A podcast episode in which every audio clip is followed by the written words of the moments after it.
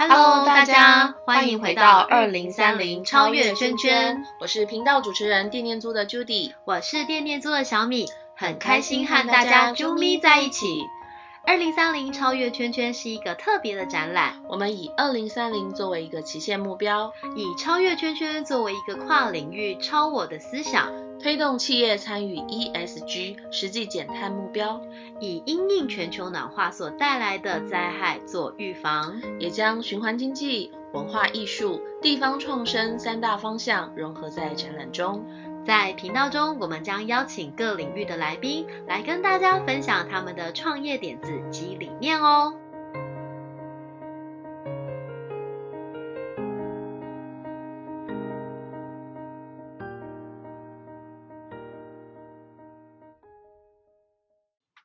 哎，Judy，Judy，有你带这么多东西来要干嘛？我我就准备整理，然后要就是捐到那个。爱物资啊！爱物资是什么样的地方啊？就是育幼院吗？爱物资不是啊，爱物资你很熟啊，还要假装不熟，真是的，你都破梗了。没有啊，就是准备。我那天我同那个同学妈妈他们就是整理很多东西，然后就后来他们就在分享说要捐到什么山上或干嘛，是，然后就提供给他们就是。爱物资的那个对啊连接，一般大家都只听过育幼院，但没有想到有一个叫爱物资有一个好物箱啊，嗯，就是可以就是让大家把东西捐赠。对啊，假装不知道好困难，对，明明都知道，就已经很熟。我们就是跟爱物资这么熟，好啦，废话不多说，我们欢迎爱物资的共同创办人嘉全。耶，Hello，大家好，Judy 小米大家好。是爱物资的加权，加权好，对我们是很久没见，但是我们都在线上见，对，对啊，加权先跟我们的圈友们介绍一下你自己好吗？好，各位圈友们大家好，我是爱故事爱物资的共同创办人陈嘉全。那我们爱物资呢是一个物资媒合平台，那我们将呃台湾这些公益团体、社福单位的物资的需求刊登在我们的平台上面，那透过我们的平台的机制，让一般的民众可以捐赠跟分享家中的闲置的好物。那我们希望能做到就是物资能捐对跟捐够，在这两个环节上面，可以帮助到我们的社福单位、公益团体一个很大的帮助。嗯。捐对跟捐够这件事情很重要，对，没错。因为你有没有发现，就是自从这些什么社群媒体，然后一些呃交流媒体，就是开始有了以后啊，常常每年到圣诞节就会某个育幼院他们要呃募集什么，结果那个育幼院就会发出声明说，这个已经是十年前的需求，请大家不要再寄东西来了。对，就是很多人其实爱心，然后反而是造成对方的困扰。对对，所以刚刚江全讲到一个关键，要捐对，而且还要捐够。像我现在如果要捐做捐赠的话，我会就是。呃，打电话先问对方那个单位到底有没有真的需要这些东西，对啊，像再寄过去。捐购这件事情，比方说，哎，有一个育幼院他需要尿布，结果大家都把 NB 寄过去，可是其实他们 baby 都已经七八个月大了，对 NB 到底要给谁包啊？所以像刚刚杜弟提到，就是先确认这件事情其实蛮重要的。对，其实要先确认，但是大家就是可能看到讯息，然后就哇，哦可以，一窝蜂这样。像前一阵子那个呃瑞芳哦，就是这边有那个呃做呃，它可能是流浪动物还是相关的，然后需要废弃床单。嗯，对，然后我想说，哎，我家有一些床单破掉的，然后我想说洗干净，然后要对对，要寄给狗狗猫猫用。然后但我打电话，他们就说他们现在已经放不下了，对啊，然后暂时没有收，所以我觉得先确认很重要。当然，如果说大家就是会觉得这个部分。有很多的琐碎的事情的部分的话，其实大家也可以透过爱物资这边直接做，因为线上其实很方便。嗯，对，听起来连就是受赠单位都会有一些物资。呃，捐赠太多或太少的困扰。对，那加权，对啊，其实这个我觉得蛮特别，就是关于爱物资正在做的这个事情。加权可以跟我们大家聊一聊，说爱物资是怎么开始的？就是你当初怎么会想要创办这样子的平台？因为真的是很特别又不常见，可是我相信是对于这些社服单位是有很大的帮助的。嗯，其实像刚刚 Judy 有提到，就是说，呃。过去的话，我们自己也会捐赠物资给这些非营利组织、公益团体，然后我们也会用电话呃一些确认是否有这些物资的需求，然后要多少的数量。所以在呃五六年前的时候，我们我跟我的伙伴，我们就是用一个志工团的方式，我们在透过呃网络，我们募集一些物资给台湾几间育幼院。那当然我们在事前我们都会做好这些的确认嘛。但是当我们把物资拿到了这些育幼院去之后，就发现到他们其实有物资过剩跟捐错这样一个状况，都在现场上就发，就我们就看到，因为我们带了一堆卫生纸啊，然后他们需要的东西都是他们开出来那个数量，我们就送了过去。可是现场发现到跟我们捐出过去的东西其实一模一样，非常的多，就堆积如山。然后也有一批在某个角落都放的是他们用不到的东西，就是民众可能觉得，OK，我旁边有个育幼院，那我把家里东西整理整理好给他们就好。所以我们才发现到捐错跟这样一个过剩的情况是在很多育幼院或者其他的公益团体都有发生这样一个情形，所以我们就思考说，就算我们前面这样在确认，然后真的送了过去，还是没有一个很好管理的机制，所以才有这个想法，我们就打造一个爱故事爱物资这个平台，也希望就是用平台的方式，可以把呃这些物资的资讯正确性，然后需求的数量清楚刊登在上面。那再来就是，如果有捐赠这些的物资的话，我们就扣除这些数量。所以今天如果他需要十包尿布，那如果我捐了五包的话，平台就会显示剩下五包。那下一位再捐的人，他就知道，OK，你们只要再需要五包就好，我就不要再捐过多的尿布给你们。所以这个数字会去扣变成是零。那用这样一个机制的话，嗯，用这样一个机制的话，其实可以让这些的物资的数量可以做好比较好的管理的一个方式，然后上面的资讯。就像刚刚提到，可能 NB 啊，然后或者其他尺寸的尿布，我们都清楚刊登出来，这样捐的人才可以呃捐对东西，然后捐够东西，这是我们一开始一个很重要的出发点。哎，可是嘉全刚刚提到，你说它的数量有人捐了，它就会变少。可是是你们收到以后，这个网络上面的这个资料，呃，就会去做更新吗？还是怎么样？我我们要去呃做什么样的事情，去及时的看到这个就是呃需要的物资的这个数量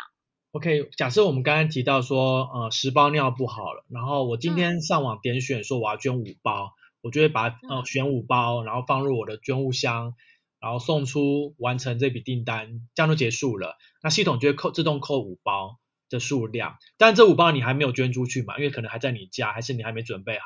但是我们数量先扣五包下来，让这样一个数字不会说我在准备，你也在准备，然后大家都在准备，可是没有人知道到底寄出去了没。所以我们数量会先预扣，预扣这五包，然后我们会给捐赠者他一段时间，然后让他准备好。可能去买呀，家里打准备好啊，清点好，然后再物流再寄送出去，因为这都要时间。所以在这一定的时间之内，如果有送出的话，我们呃我们系统会做结案这个动作，我们是否单位收到之后清点做结案，那这笔订单就算完成，那就没有问题。可是如果还是会发生到，就是他可能最后不想捐的，或发会发生了一些的异常，他觉得这五包他就没有把它送出去，那我们这边经过确认之后，我们会把这五包的数字回补回去。然后让这一定时间内会，OK，这已经这笔单没有成功，我们数量把它回补回去。所以如果还想再捐的人会发现到，哎，数字又补进来了，那我就知道他们还有这个需求的数量，我可以再捐这个数量给他们。所以我们算是一个很特别的平台，就是如果你没有捐物资的话，我们会联系你，我们会可能会电话、信件啊，会去跟你确认好，说，哎，你本来有在网络上完成订单要捐物资，那。超过了时间，是不是有什么样的状况？有没有需要我们把数字回补回去，帮你取消订单？所以我们团队就有同仁每天就是会负责这些的工作，去清点，然后确认这些订单的内容，然后包括物资有没有异常，有没有捐错，社福单位收到之后有什么样的状况，其实我们都有这样一个很好的一个掌掌握这每一个环节。所以今天物资有没有送到社福单位去手上，其实我们都会知道。然后物资的状况是不是符合我们当初的物资的条件跟需求，其实我们都会知道。那再来就是我们的平台的会员其实也蛮有趣，就是他如果超过时间或者他接近超过时间，他都会主动联系我们，他还说，哎，不好意思，我最近很忙，还没寄出去，可以再等我一下吗？什么之类的。所以其实我们用透过这样一个机制的话，也让呃，我们的会员比较信任我们，真的有做好每一笔的管理。我们不会说，你今天说你要捐五包，然后你有没有捐，我们都不会知道。然后或是你碰到什么样的状况跟异常，其实平台都无法处理，我们就不会发生这样一个情况。嗯，所以一般要捐赠的人，他只能够自己买了以后，然后寄过去给你们，还是给这个社服单位是吗？哦，我们在平台上面有两种选项，就是如果呃我们有开放，如果是像一般的闲置物品捐赠的话，你就可以自己点选说我要捐五件衣服，然后加入捐赠箱。那在平台上面的话，会提供你几种物流寄送的方式，有电呃。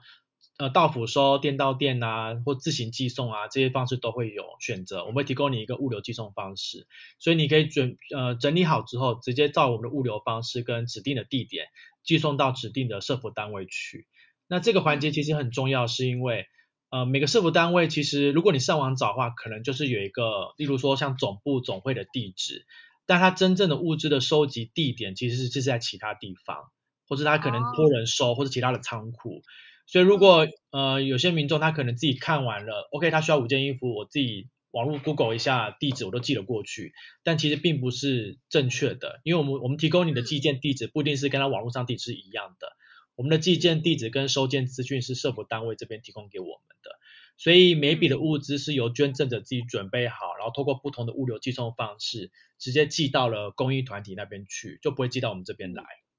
嗯。那第二种方式呢？第二种方式呢，就是算用采购的方式，所以有些的物资它呃，我们我们其实我们是有限定的啦，我们并没有每一笔物资都可以开放采购。所以刚刚提到第一种方式就是像衣服，我们比较鼓励你捐出家中闲置的，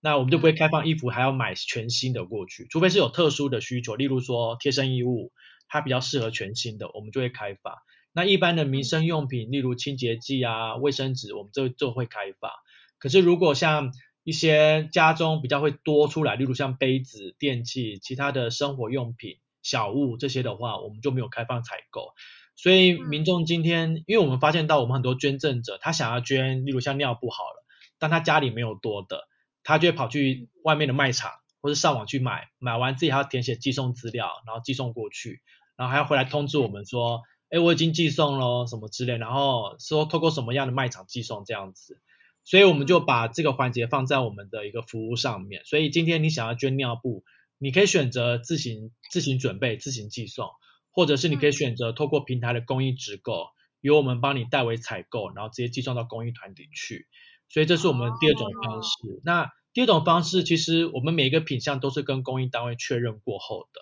所以不会发生说我们可能就是买了比较不好的东西，然后并不符合单位的使用。所以每个品项那个尿布每个品牌都是公益单位常用的的一个品牌，所以我们就会采购这个东西，也让我们的呃物资捐对跟捐购这件事情是跟我们每一个服务的环节都是有紧紧相扣在相扣在一起的。这个采购服务这样子，对于一般的就是想要捐赠的这个民众来讲，真的是方便很多。因为我刚刚我就想说，好，那我再去买，然后呃，可能去电商平台买，然后买完以后我再把它寄过去，然后我再通知你们。其实这样感觉就是流程就是没有这么流畅。但是刚刚透过嘉权跟我们分享，原来就是爱物资平台还有提供就是代为采购的公益采购这一块的服务。那其实。很多人其实说真的，就是捐钱可能很容易，但是要出力的话，又要再去呃买，然后再寄，其实相对就会比较多工。那可能大家会觉得，哎，那我不如在这个平台上面，我就呃让这个公益的这个团体帮我做一个就是代为采购这样子的一个呃机制是蛮好的。嗯嗯。那另外请嘉诚跟我们分享一下，就是像 iGoods 在循环经济上面的一些行动方案是什么？呃，在这个循环经济上面的话，其实捐赠物资是呃其中一种方式，因为我想大家都知道，就是我们处理物资的方式很多种嘛，有回收啊、分享、共享，然后改造、交换，或者是像那个电电租这样子的方式租用，然后这种方式都会有。其实那捐赠物资其实也只是其中一种环节、一种方式。那爱物资在这部分的话，是因为我们有很多的物资，然后。呃，刚才提到就是我们平台上面有很多的捐赠，然后呃，公益单位刊刊登他们的物资，然后民众捐赠物资，然后我们还有另外一种服务，就是刚才提到一个好物箱，民众可以透过好物箱的方式，然后捐赠出来，然后由我们的整理职人重新的整理确认，然后没有出去给公益团体。所以在整一个我们的服务环节里面，其实我们也希望扣紧的整个循呃循环经济的行动方案，包含了就是。呃，如果像例如好物箱好了，我们每一个物资，呃，每一个民众他透过好物箱捐赠家中的闲置物品，然后到我们这边仓库这边来，我们这边有收物资。那这个每一个物资，呃，我们会用几种方式来处理。第一种方式就是呃没有问题，然后单位也需要，我们可以捐赠出去。第二种方式就是我们真的它有问题、有状况了，无法捐赠的话，我们会做回收的处理，就是做一般的资源回收。那资源回收其实我们会做的比较细。我们不会只是把它丢到垃圾桶去，或者其他处理的方式，我们会把它拆开包装，然后做好另外的分类，有外包装的，有塑胶，有铁的，我们尽量能把分类分好，去做后续的处理，然后做好一个更好的资源回收。那第三种方式是我们最近也在尝试做，就是因为现在还蛮多人去改造，呃，就是做那种不算改造，就是那种衣物回收之后重置，做成其他的东西。然后或者其他的塑胶用品，其他的一些产品重置之后做成新的东西，所以我们现在也要朝向这个方向去做。就是如果有好物箱，其他一些物资是第一可能捐不出去，没有无法没合出去的；第二就是它物况比较差，它没有办法捐给社福单位的话，我们会朝向就是重新再制这个这个环节。这是我们最近一直在思考一个方向，因为以前我们就顶多做到就是资源回收就结束了。可是我们发现到，呃，其实现在现在还蛮多的一些纺织业者也好，其他的回收业者也好，这一段其实做的都还蛮强，他们可以重置做成一个全新的产品出来，我们觉得这样方向也很好，所以近期的我们尝试做这个方向，就是我们从好物箱做起，那当然我们下一阶段就是也会朝向推到公益团体那边去，因为社福单位也会有一些东西是不适用不合的话。我们是不是可以引导他们使用这样一个方式？也许它会成为一个呃爱物资接下来一个新的服务。所以在整个环节上面的话，在循环经济上面的话，我们希望做到就是呃物尽其用，每个物资当然能捐赠出去是最好。当如果不能捐赠出去之后，那后续的使用方式呃有几种资源回收啊、重置啊各个环节都是我们在思考一个新的方向。嗯嗯对所以其实。这一块应该也算是就是最近的一个近期的计划，对不对？对，我们因为接下来快年底了嘛，也要过年了，所以有很多的物资都会捐赠出来，所以我们前面其实现在只算在筹备，那因为真正物资大量捐出来的时候，应该会在过年前，然后我们真正很忙的时候会是在过年后，所以其实现在算是我们针对这件事情的一些的筹备期。还在准备，对不对？我刚刚只是想到说，他刚刚讲就是有关，呃，等于回收衣物，如果状态不好，或者是说他可能没办法再再使用状态，也许再制的话，可以跟那个代代设计这边，对，因为他们就是用用衣物做成，就教大家做做那个用衣服做成。环保替代，对对对，像这种就是也可以，对，可以串联看看，对啊，刚刚就是突然想到，哎，那些像想就是问说，就是刚刚讲说现在接近年底了嘛，那大家都会把自己家里的物资做整理，然后呃可以透过爱物资这边做更好的捐对捐购这样的一个行动，那。另外想问嘉全说，接下来就是会想要再串联哪些面向的资源，或是想要跟哪些伙伴做一些合作？对，我们接下来的话有两种两个方向，一个方向就是刚刚提到关于循环经济或者物资循环这件事情，所以像之前就有介绍，像这些代代啊这些呃类似在循环经济一些同业或是伙伴，他们有相关应的一些资源，我觉得这是我们。现阶段会很很需要这样一个合作的方向，因为我们不可能自己去做这些事情。不论是说物资的，刚才提到代代比较像物资的改造，就是它它的它的样貌去改造，或者我们刚才提到重置，它等于是重新回到变成原料了，然后重置。所以这几个环节都是我们觉得，像我们之前也有利用那个牛仔裤、牛仔衣物，然后来改造成做成那个围裙。然后或是替代之类的，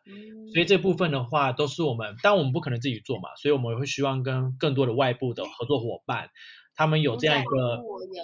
对，我说牛仔衣物我有认识的呢，我们之前合作一个那个呃宜兰逐梦之家关怀协会，他们就是用。丹宁布对来做这部分，对，所以像这类的伙伴，我们也不断去思考，就是我们有。特定的东西，然后它可以有什么样的用途，可以重新去做。例如像我们有些木头，可能捐赠一些木木头，或是有一些木工的师傅，他们也可以重新给他们，然后重新不一定要我们一定要回，不一定要我们要回收或是烧毁嘛，我们是可以重置，重新做其他的东西，甚至是维修就可以。我们所以我们一直在思考，就是物资当能捐出去是最好，如果不能捐赠出去的话，有不同的面向可以修。可以改造，可以重置，可以怎么样后续的处理，都是我们在思考这个环节。这是我们正在近期不断在筹备，然后当然我们这个资源也是我们需要对外界来把它串联，因为我们没有办法每个面向都自己做，但我们我们有的就是东西，所以我们觉得可以跟一些外界的资源合作，然后那大家呃。够够用够的数，呃，可以足够处理的数量就处理的数量，而不用全部人一起涌入捐给他们，或是透过他们处理。所以，我们假设我们谈好固定的合作伙伴，我们可以每个月试出多少的数量，然后去做后续的循环的运用。其实对我们来说帮助都是非常的大。那再来近期除了串联这些资源以外，我们当然我们自己平台上面有，因为年底到了嘛，我们最重要两个活动就是圣诞节跟过年这个年菜的募集。所以在资源上面的话，当然也会希望有些呃，例如可能看 KOL 或是外部合作伙伴、企业之类的，我们可以一起串联这些的圣诞礼物募集的计划也好，还是这个年菜募集的计划，这都是我们其实我们从现在就开始在筹备了，就是我们九月就开开始筹备，然后这是我们整个年底几乎全公司都会下去一起去打了这场硬仗，因为它的数量非常的多，然后。我们我们要投入的资源也非常的大，那当然如果有外部合作伙伴，大家一起串联的话，那我们会相信我们募集的成效跟募集的成果都会非常的好。嗯，OK。所以其实刚刚有听到，就是一般大众如果说呃要参与爱物资的话，可以就是捐好物箱，或者是在呃平台上面去就是捐赠一些就是社福单位对需要的呃一些物资，然后做公益采购。对。然后像就是圣诞节啊，或者是过年的时候有一些年财募集，那还有没有其他的方向是一般的大众可以一起投入的？呃，我们。一般来说的话，我们其实平台推出就是一般捐赠物资的这个整整总总服务整整体的服务是这样嘛，所以一般民众社会大众能参与，就是其实就是如果你家中有闲置物品的话，那当然就会整理好，然后透过平台上面捐赠，或是呃东西太多没办法很快找到对应的社福单位的话，你就可以透过好物箱。那如果说有些民众会觉得，我家里没有闲置物品，可是我想要做公益也好，或是捐赠一些参与一些认捐的方案，所以我们平台上面的话有像年菜的认捐，或是其他的一些米啊，然后呃一些一些食物啊这些的物资箱啊，对这些的认捐，对这些都都可以参与，就是如果有预算有这样一个心心意的话，都可以透过我们一些，因为我们每个月。都会有不同的专案上线，甚至是我们接下来十月也会帮助台中的一间呃社福团社福团体，类似做像群众募资这样，只是我们呃群众募资完之后，我们并不是给他们一笔经费去做一些事情，而是我们会帮他去买物资，例如说之前我们还蛮特别，是有有单位他要盖房子盖新家，然后他会需要天花板，他要木天花板，对，或是砖头这些的。对，但他如果对外募天花板，他又很难跟大家讲说，呃，请大家捐天花板还是买天花板？对，所以我们就把天花板拆成一块一块来，那种来认捐，所以民众可以选择认购太阳能板一样，对对对，就是更更像是更像是那个宫庙那个样子，就一般的宫庙会认捐。这个柱子上面就是某某大德这样。对对对对。所以我们就帮他把那个天花板拆开来木，或是他的围墙砖头拆开来木，然后我们木到我们木到，因为我们还是要木金额嘛，就是木到这个金额之后，费用呃这呃这个费用之后，我们就帮他去买，所以单位收到的不是这笔费用，他收到的是砖头跟天花板，所以我们一样还是回到就是我们是物资没有平台，所以我们希望我们的会员会希望说他每一笔的。呃，那个他每一笔的资金，每个笔的金额都可以更好的运用，所以我们并不会说把一百块就给一百块给公益团体，我们反而是这一百块我们就去买一百块的砖头，然后砖头捐给社福团体，那可以看到这样一个物资是真的有送到单位去，所以，所以这样一个方式的话，其实就像呃前面我们聊到，就像采购这个部分哈，就是我们很多的捐赠者，他以前都会固定捐款给社福团体，但是他都不晓得款项怎么运用，然后他也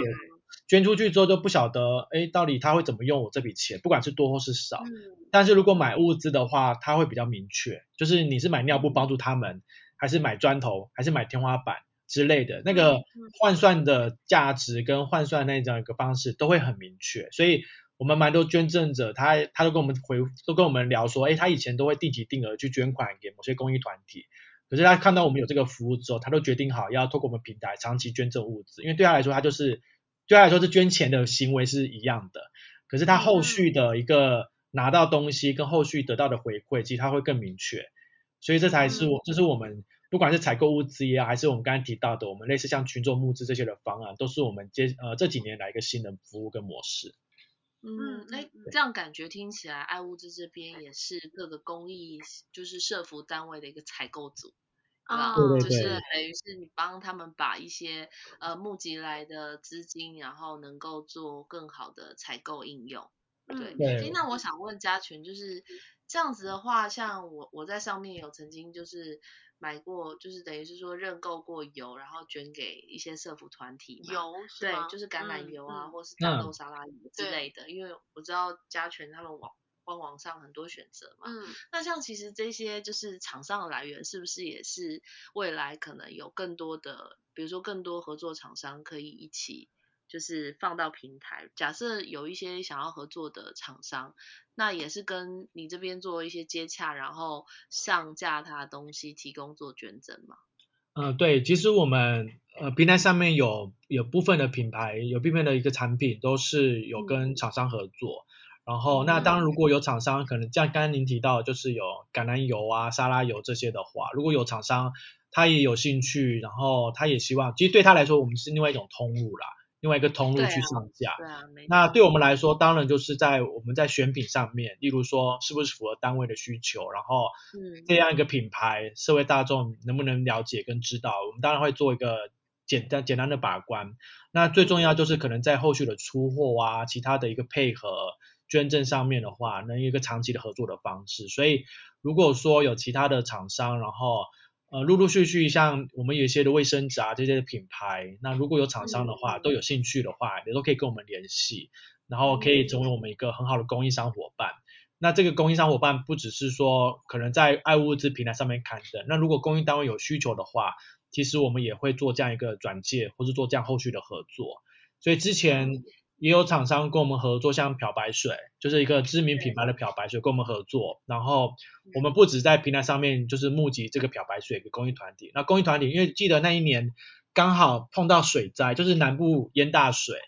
然后公益团体淹淹完大水之后，它就要消毒，所以它需要很多的漂白水。所以我们的漂白水就派上用场，就是我们做中间的接洽，然后让厂商的漂白水可以送到公益团体去，因为。我们的公益团体比较特别，是它它的量需求也算很多，但是它也没有办法有能力去做走批发走大量，然后那它也没有这么的稳定。假设它可能像漂白水，它可能淹大水，它才需要很多罐，可是如果平常的话，它可能只要一定的数量就好。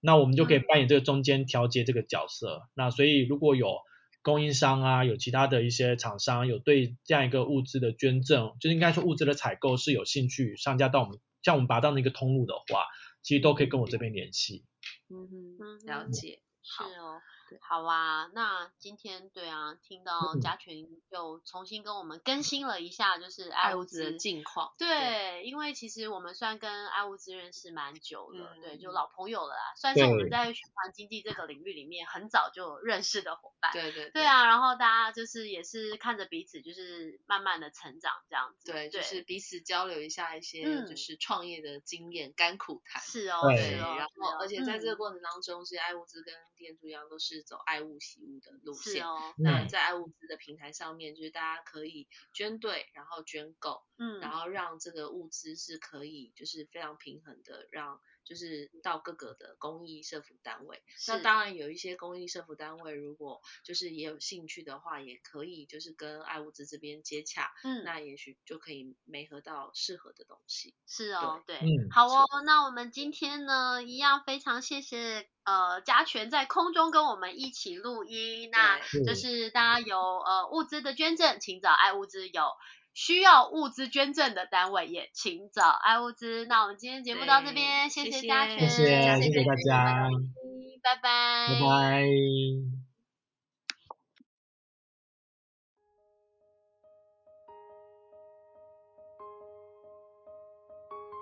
节目最后，请大家订阅追踪我们的频道，推动循环经济就靠你。喜欢这集节目或是二零三零超越圈圈展览的朋友，请给我们。一二三四五，五星好评加留言，